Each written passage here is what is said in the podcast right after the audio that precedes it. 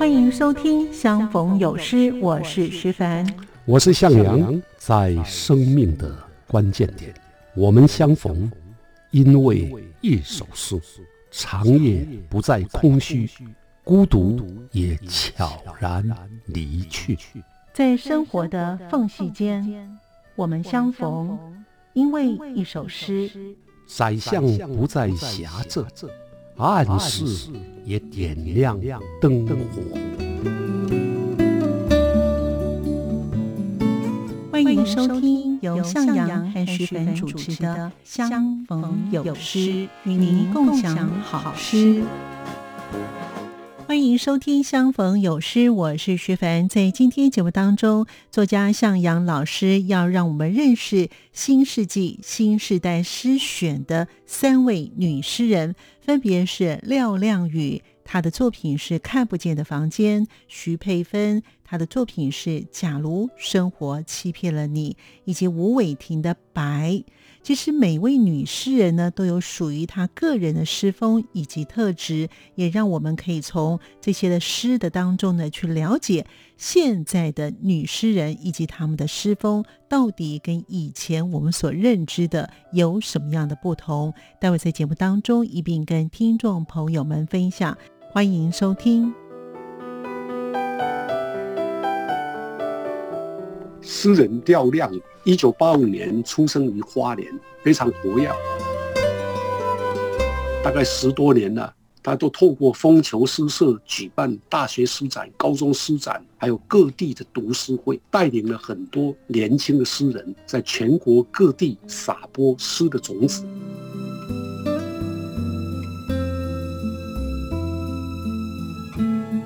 佩芬写的诗《假如生活欺骗了你》。另外最新的是夜行性动物，所以他的创作力非常强。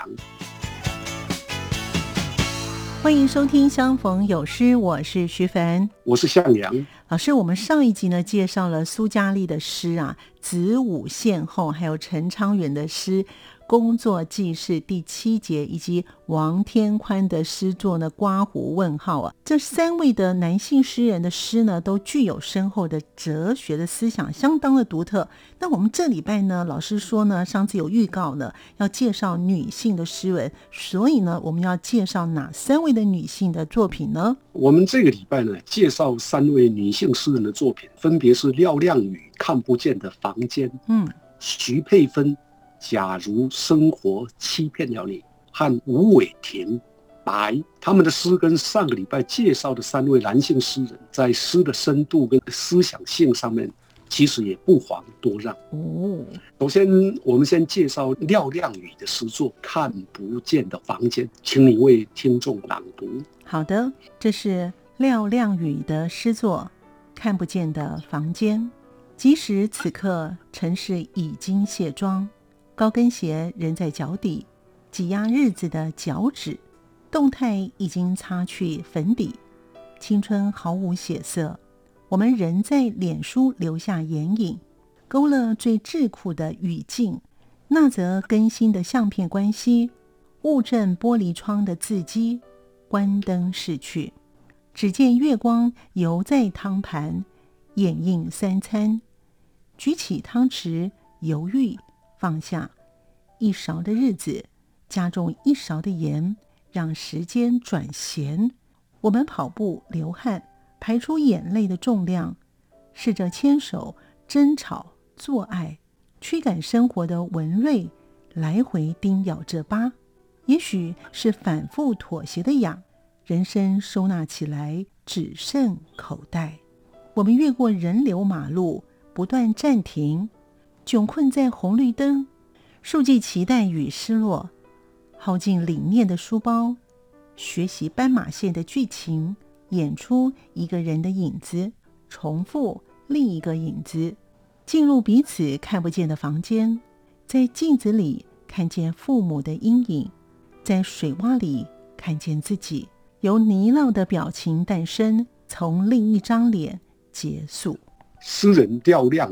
廖就是性啊，亮就是光亮的亮，是羽毛的羽。嗯，一九八五年出生于花莲，他是风球诗社的社长，风球出版社的发行人，是全国大学巡回诗展的策展人，跟全国高中巡回诗展的策展，非常活跃。嗯，他已经出版过诗集很多啊，《时间领主》Dear L。我定然无法再是一只被迫离开又因你而折返的鱼。哦，这么长啊！还有魔法师、精灵组等等。他是一位相当活跃的诗人，也是一位行动派的诗人啊！大概十多年了，他都透过风球诗社举办大学诗展、高中诗展，还有各地的读诗会，带领了很多年轻的诗人，在全国各地撒播诗的种子，影响很大。那这首看不见的房间写的应该是当代年轻世代的苦闷跟焦虑，嗯，追寻跟迷惑也相当动人啊。诗人首先铺陈到了晚上以后啊，一对恋人呢在浏览脸书贴文讯息的一种情境，所以他用动态，就是脸书里面的动态，已经擦去了粉底，青春毫无血色，我们仍在脸书留下眼影。勾勒最桎梏的语境啊，所以这就写年轻人的苦闷。是啊，尽管透过脸书这些社群网站互相留言啊，或者互相传讯，是，可是啊，仍然无法逃脱社会的规范啊，那种桎梏的语境。接着第二段呢，写这对恋人的日常生活，像当中的一个句子：只见月光游在汤盘。掩映三餐啊，有点凄凉啊。那一勺的日子加重一勺的盐，让时间转闲。嗯啊，这个可以说就写生活里头的窘困，没有多少钱 啊，所以只好用加盐的方式。那即使努力奋斗啊，两人相爱相惜，最后呢，还是难以免除生活的蚊蚋，就是蚊子啊，来回叮咬着疤。嗯啊，这个疤已经很痒了，蚊蚊子又来咬它啊，因此就有人生收纳起来只剩口袋，这更惨 啊！我的人生呢，口只有口袋，可是口袋里面有钱呢，没有钱呢，就只有空空的。所以人生啊，一句话收纳起来就只剩口袋了，嗯，一切成空。那诗的最后呢？呃，用进入彼此看不见的房间，在镜子里看到什么？看到的是父母的阴影啊，因为父母有期待啊。那这对恋人的感情似乎也不是被父母所接受，所以看不见的这个房间也就隐喻了看不见的幸福，看不见的未来。那都看不见了，就只剩下什么呢？在水洼里看见自己，从泥淖的表情诞生，就是只看到自己啊，像。泥沼一样那种表情，从另一张脸结束，在另外的一张脸结束的这种结局啊，所以这首诗写的是年轻时代的爱情、婚姻，还有未来都看不到光，都陷入了泥淖之中的那种苦闷，十分的深刻。对呀，听老师这样解释呢，这一对恋人呢进入了彼此看不见的房间，哇，那种感觉是很孤独，然后又很无助，哎。没错啊，所以接下来我们再来读另外一位女诗人徐佩芬写的诗《假如生活欺骗了你》，要麻烦你朗读。好的，这是徐佩芬的作品《假如生活欺骗了你》。有时父母会欺骗你，说只要你快乐长大；有时童话会欺骗你，让你以为这世界上没有永远的丑小鸭。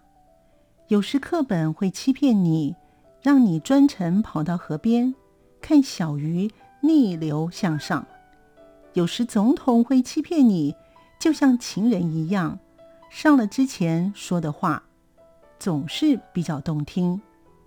有些伤心的人会骗你，答应你要好好活下去，其实是要你答应没有他你也要好好活下去。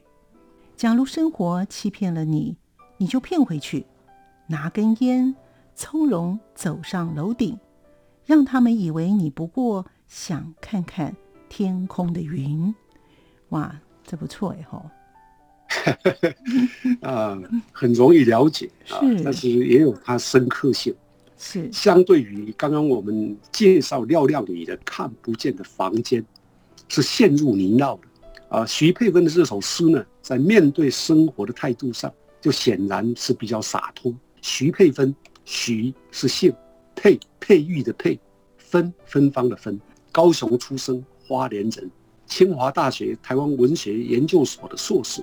他诗集也很多，比如说，还是要有家具才能活得不悲伤。在黑洞中，我看见自己的眼睛，我只担心雨会不会一直下到明天早上。哇，这些诗集的名称都很长 啊！另外最新的是夜行性动物，所以他的创作力非常强，那成果也很丰沛。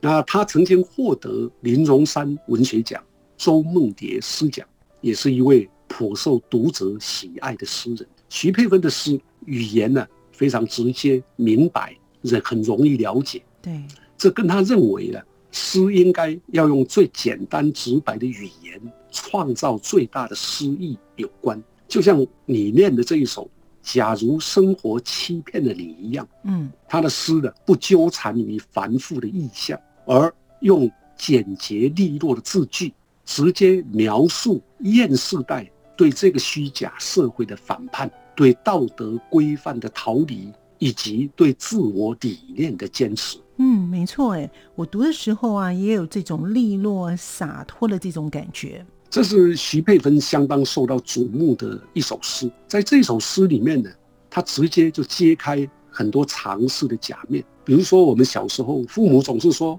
我只要你快乐长大。” 可是实际上，你并不是很快乐的长大。那童话呢，总是告诉你没有永远的丑小鸭，而实际上有很多丑小鸭是永远的丑小鸭，就像我一样。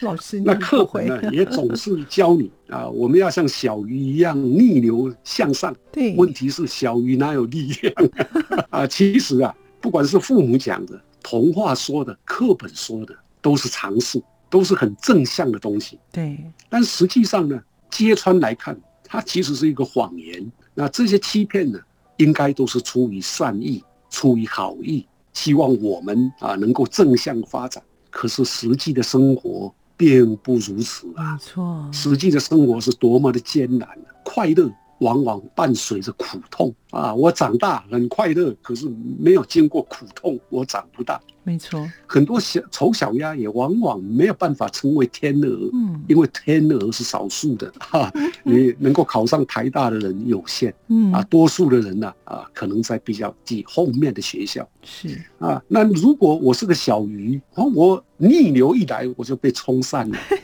我不可能逆流而上啊！这才是生活。这才是最最残酷，却也是最最真实的生活。啊，这首诗的意思在这里。对啊，所以他的诗作呢是很直白，但是又有很多的力道哦。因为他说的的确也是我们现在生活当中都会碰到的，真的是呢一语呢戳破了假象跟幻象，哎，是吧，老师？是的，就像我们在那上会直接收到很多长辈图啊，早安、晚安啊，一切都是正向的，对，一样。那除了直接利落之外，徐佩芬的这首诗啊，他是使用了一些讽喻，就是台语歌的 cos，啊，用讽刺的方式来写。啊，像刚刚你念到，有时总统会欺骗你 啊，就像情人一样，上了之前说的话总是比较动动听。嗯，要 选总统的时候，理由很好，对啊，证件很好，是啊，因为他还没选上，选上了以后呢，就不是那么动听了，对不对？嗯，没错。情人也是啊，在上床之前讲的话总是很好听的啊啊。另外啊，有些伤心的人会骗你，答应你呀。要好好活下去。比如说他想自杀，然后告诉你你要好好活下去。嗯，徐佩文说：“其实啊，啊，他是要你答应，要你答应，如果没有他，你也会好好活下去。”哎，我觉得他自己讲的蛮对的。哎，这种哎，对对，这种讽喻手法，嗯，非常有趣。是啊，这都是对我们日常生活当中常见的虚假情谊的一种嘲弄。徐佩文有的写的很冷酷，有的写的很直白，有的写写的很委婉。有趣都能够呈现生活的现实情境，让我们啊在读的时候呢震撼、惊愕，可是也可以醒思生命的真正意义跟课题。这个课题是什么呢？就好像最后一段写：假如生活欺骗了你，你就骗回去吧。你就直接打回去就好了。接着说，拿根烟，从容走上楼顶，让他们以为你不过想看看天空的云。嗯嗯，其实这意思也是反讽。对啊，就是说，当别人骗了你，当生活骗了你的时候，你应该更加的洒脱利落。嗯，啊，当然你也可以说啊，你就用自杀来骗他们吧。可是我想，哎，未必如此啊，有各种可能。这是一首很有趣而又有力。简洁又具有想象空间的好诗，写得很明白，可是很深刻。是的，是的，因为呢，其实我们在生活当中啊，的确是真实跟虚假之间啊，其实到处都是在的，只是呢，大家都心知肚明呢，没有去揭破。的确，就像老师所说的，这首诗真的写得很好，哎，没错。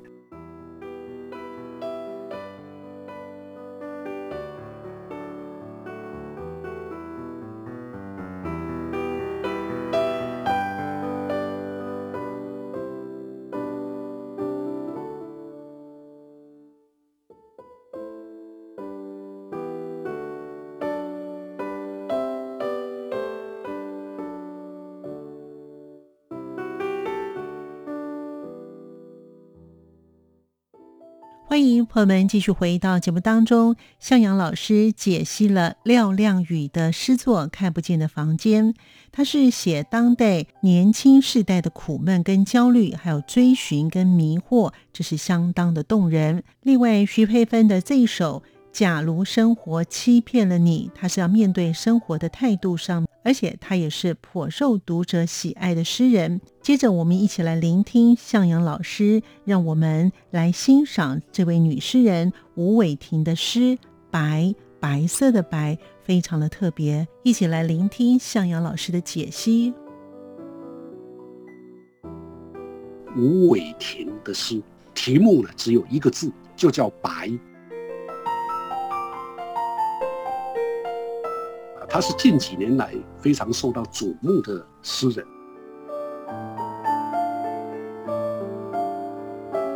吴伟霆的诗拥有属于他自己的语言。那这首诗要处理的就是名跟相、虚跟实。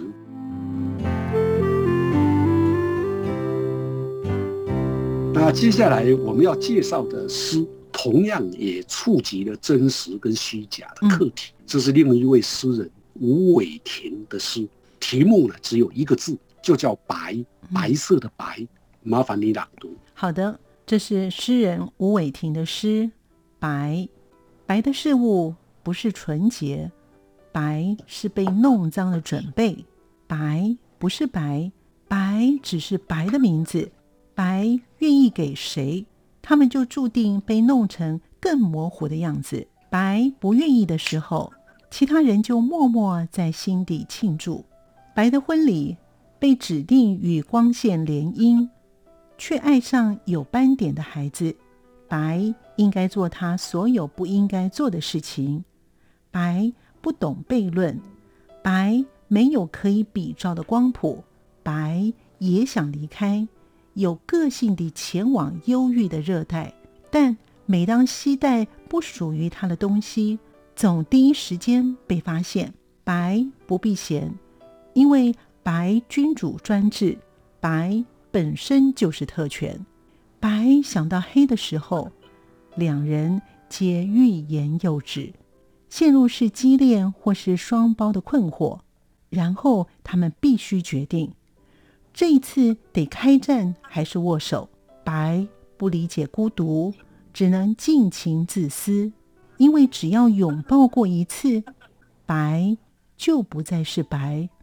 失去他唯一拥有的名字，哇，好有意思的事哦！对啊，这首诗很有意思，对，也不太容易懂，是。啊，绕来绕去，白来白去，白还白来白去。啊。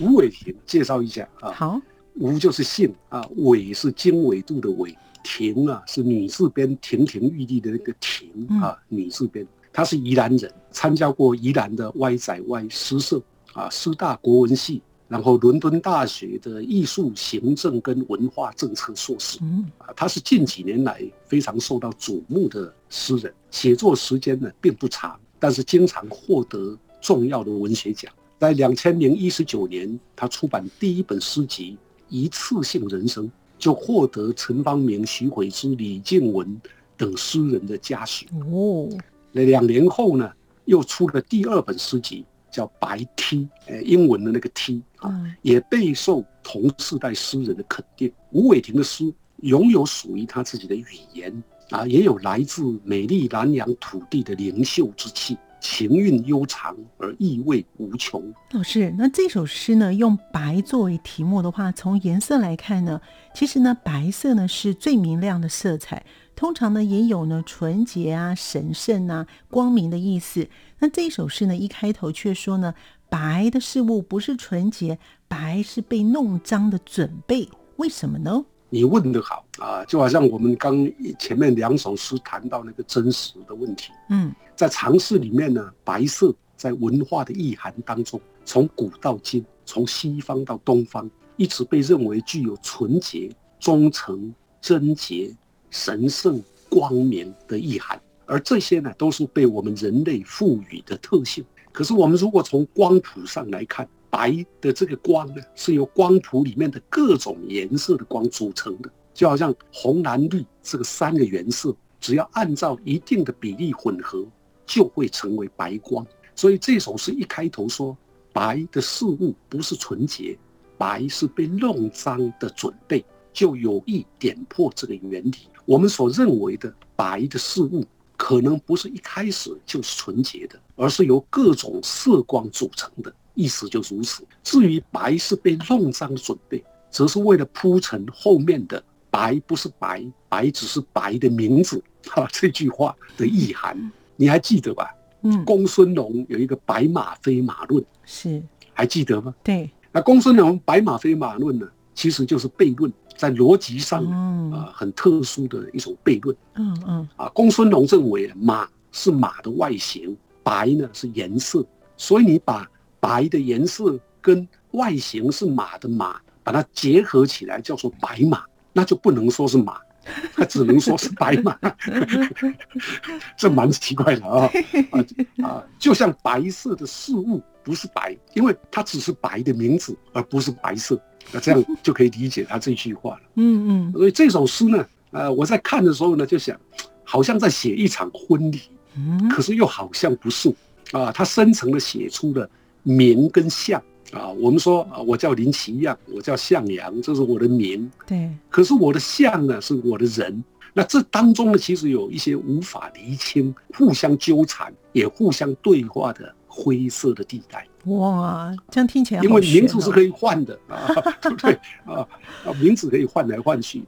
我要把白叫成红，也未必不可啊。没错。啊，不同的民族啊啊，比如说啊，在台语里面，白叫做北。那华语呢是白，英文呢是 white，啊，日文呢是 s h i r o i 它声音都不同，对不对？是啊，可是它指的那个颜色是一样的，啊，所以名跟相当中可能有一些差别。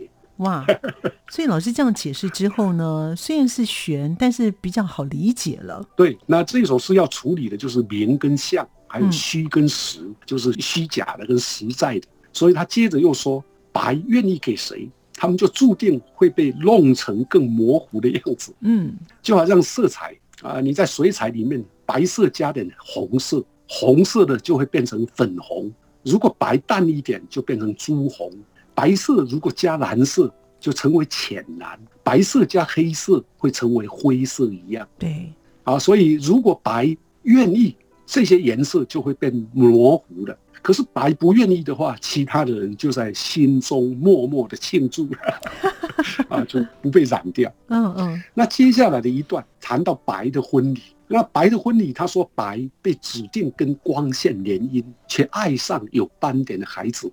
换句话说，这个婚礼呀，可能不是被期待的婚礼。对对，他被指定应该跟光线，也就是白光来结婚。嗯。可是呢，他爱的却是那个有斑点的。的孩子，嗯，啊，接着他又说，白应该做他所有不应该做的事，这也蛮蛮横的。我们一般来说，我们说白应该做他所应该做的事，没错。可是在这里是白要做的事，他不应该做的事，这就是悖论。那就连接了白光跟光谱的关系，以及白光源自各种色光的原理啊，因为白没有可以比照的光谱。因此可以做他所有不该做的事。啊，诗人呢，他是用逻辑上啊无法判断正确或错误的啊，这个叫悖论。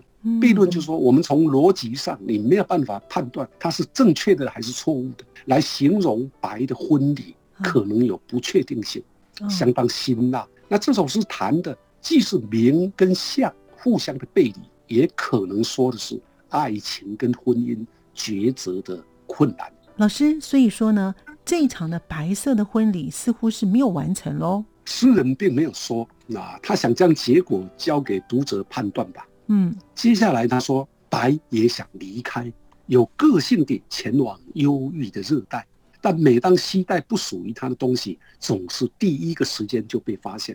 嗯啊，所以看起来好像白想离开，呃，要到忧郁的热带啊，就是最热的地方。嗯，以及白不避嫌，因为君主专制，白本身就是特权。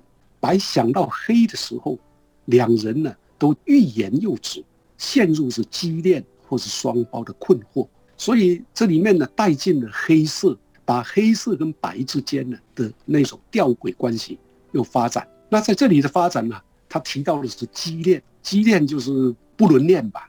啊，或者是第三者、第三方，嗯，或者是双胞啊，那双胞啊就是朋友的关系。对，所以到底是要开战或者握手？看起来也是一种很困难的选择，嗯嗯，所以读到后面的那一段啊，就比较清楚了。他说：“白不理解孤独，只能尽情自私。”换句话说，白他按照他自己的个性去做他所有不该做的事，嗯 啊，所以这里面就暗指了白色跟黑色，对，光明跟黑暗，神圣跟邪恶之间呢。似乎存在着一种暧昧的关系。嗯嗯，白色加黑色会成为灰色。对，所以两者拥抱，白就不会是白了，白就会失去他唯一拥有的名字了。嗯，所以他才需要尽情自私。嗯，应该这就是白最终的决定吧。嗯啊，这是一首相当邪趣却又深刻的诗啊，值得咀嚼。没错，没错。经过老师这样解析之后呢，我们就清楚了。哇，真的时间过得好快哦！谢谢老师呢，为我们呢导读了三位杰出的女性诗人的作品。哎，我们的节目要结束嘞，老师，那我们呢下礼拜还会再继续听这些新世纪新诗人的诗选吗？到今天呢，我们总共使用了五个礼拜，五集。啊，介绍了十三位新时代诗人的作品，是我想已经可以让听众对年轻时代的诗风还有特色有了比较清晰的了解。嗯，所以新世纪新时代诗选到今天也暂告一个段落。我们下个礼拜会有新的主题，相逢有诗，有诗相逢。下个礼拜见，我们下礼拜见了，非常期待老师告诉我们不同的主题啊。我们谢谢向老师，每一周呢都非常的精心的为我们呢介绍一些诗选，让我们能够对诗更加的亲近。谢谢向老师，也谢谢听众朋友们的收听，我们下次见，拜拜，拜拜。是阳光，翅膀打开了世界之窗；是阳光，翅膀环绕着地球飞翔。在今天节目当中，向阳老师让我们认识了三位杰出的女诗人。这三位女诗人呢，她们的诗风都有不同的特色，以及她们也得了不少的奖项。您喜欢哪位女诗人呢？欢迎您与我们分享。感谢您的收听，我们下次见。